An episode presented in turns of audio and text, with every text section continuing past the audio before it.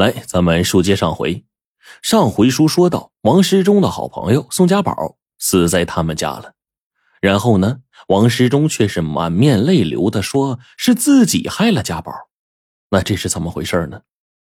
公安干警询问了王世忠，他就抽泣着回答说：“昨天傍晚，村主任传来桂花娘家的电话，说桂花妈病重，让他快回去。”桂花走之后啊，我怕她一个人路上不安全，就找家宝啊替我看着门我就追上桂花一起回去了。晚上住在桂花娘家，今天桂花娘病轻了一些，我就一个人先回来了。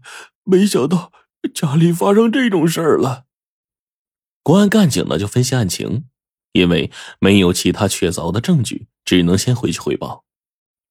村主任王太能愤愤不平的说：“这年头，谁富了都会招来窃贼的惦记，抓住那凶手啊，非枪毙他不可。”但是心里却暗想：“嘿，时钟这孩子命真大，连死都有人替代。”那自从知道了这个事儿啊，王时钟就知道自己不能在王寨住下去了。他给妻子桂花讲了心里话，卖了新盖的楼房。给家宝的父母啊一些钱作为补偿，夫妻俩呀就躲到临县去做生意去了。王宅村的人都不知道他们的去向。村主任王太能换来了王时忠的荒冈，名正言顺的管理起了冈上的树苗。哎，当然，他真实的用心是瞒住村里人呢，偷偷探取冈上地沟里的这个宝物。这一天，他让儿子王二聪顺着绳索呢下到地沟底下去。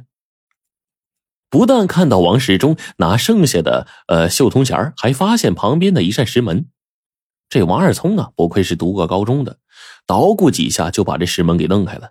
手电筒一照，石门里数不清的古玩珍宝啊！咱们家又发财了！这王二聪高兴的心都快从嗓子眼蹦出来了。他刚要迈步进去，不知道从哪嗖嗖几声射出来几支利箭，把王二聪啊给吓一跳。原来呀，这古墓真像电影里演的一样，机关暗器都有啊。他想了一阵啊，不死心，就伸着胳膊呢，就近拿了几个宝物，摇晃着绳子，让他爹王太能把他拉上去。到了夜里，王太能父子呢，关上门，拉严了窗帘子，在灯光下呀，仔细观赏着从地沟里取出来的宝物。只见那玉鼎白如羊脂，紫砂壶暗中透出亮光。还有泛着耀眼光泽的珍珠，哎呀，这些宝物一定价值连城啊！父子俩喜得差点背过气儿去。王太能就盯着儿子说：“这事儿对谁都不能透露半点风声。等把那几件宝物给卖了，一定给你买个官当当。这年头啊，我算看透了，没有钱不行，有钱没权也不行。就你爹这个不入流的村主任都能威震一方，瞅准机会发横财。”想干大事没靠山不行啊！王二聪啊，听了是连连点头。第二天呢，王太能就到县里通过熟人找了个文物贩子，将这个紫砂壶卖了十五万，回来找人托关系来给领导送礼。王二聪很快就被安排到县政府办公室上班，可是他吊儿郎当的啊，还染上了吃喝嫖赌的这种腐败习气。一年多呢，随着王太能不断的加码送礼，王二生啊。升任了县政府办公室副主任，他干脆呀包养了一个漂亮风骚的酒楼小姐，过起了浪漫潇洒的贵族生活。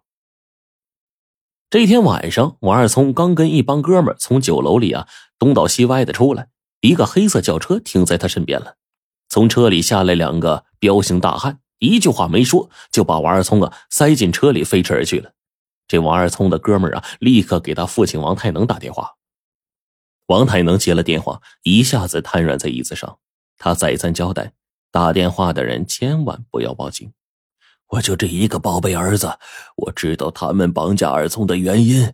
我要等他们电话，可不能让警方插手惹恼了他们撕票啊！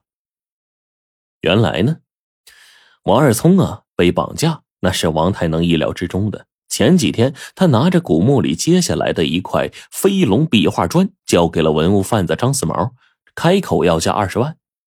这张四毛啊，看这个飞龙展身五爪，吞云吐雾，栩栩如生，有心答应成交。但是呢，他这仔细观察之后啊，发现壁画砖的边沿不对称，就因此认定这个飞龙壁砖画不是独立的，只是整个壁画的一部分。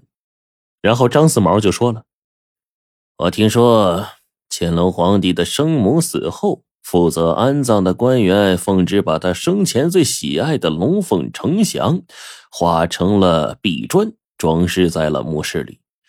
如果能拿到完整的这个壁砖画啊，那价钱就能值一百万。王太能一听这话，得意忘形，就失去了警觉，张口就说：“哎，张老板，您真是神了呀！这个就是那幅壁砖画其中的一块。”啊，还有凤凰和太阳砖也在我手里。当即呢，双方商定先付定金十万，等王太能呢把那两块壁砖画拿过来，张四毛再付他九十万。龙凤呈祥的壁砖画对齐了，张四毛啊还怕王太能玩假的，再三检验，确定不是赝品，这才小心的装进了皮箱。等到王太能呢向张四毛要那一百万时，张四毛一口咬定没说过这个价。只给王太能五十万，还嬉皮笑脸的说：“嘿嘿，我知道这货老哥你来的容易啊，不是我点拨，你能知道价钱？”王太能是何等人呢？他是铁公鸡一毛不拔呀！如今儿子又当上了县政府办公室的副主任，那岂能白白丢掉五十万呢？他一个眼色，身边的王二聪啊，心领神会，上前一步，抢过皮箱，拉开房门，跨进去。坐进停在那里的小轿车，疾驰而去了。张四毛的同伙啊，气得怒火上蹿，也想给留在屋里的王太能玩点硬的。可是张四毛看王太能今天有备而来，硬是咽下了这口恶气，狠狠的说：“咱们走着瞧。”王太能啊，正心惊肉跳的回忆着。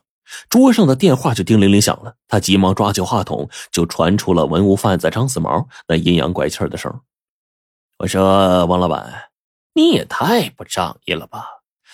咱们后来的生意没谈成，你也不该把我们付过定金的货带走啊！现在你大公子在我这儿。”王太能不等对方讲完，就说：“真的对不起啊，张老板，我现在我后悔了，正想着咋和您联系呢，把您要的东西送过去。哎呀，没想到您提前来了。呃，您在哪儿见呢？啊，咱们约个地方啊，我听您的啊。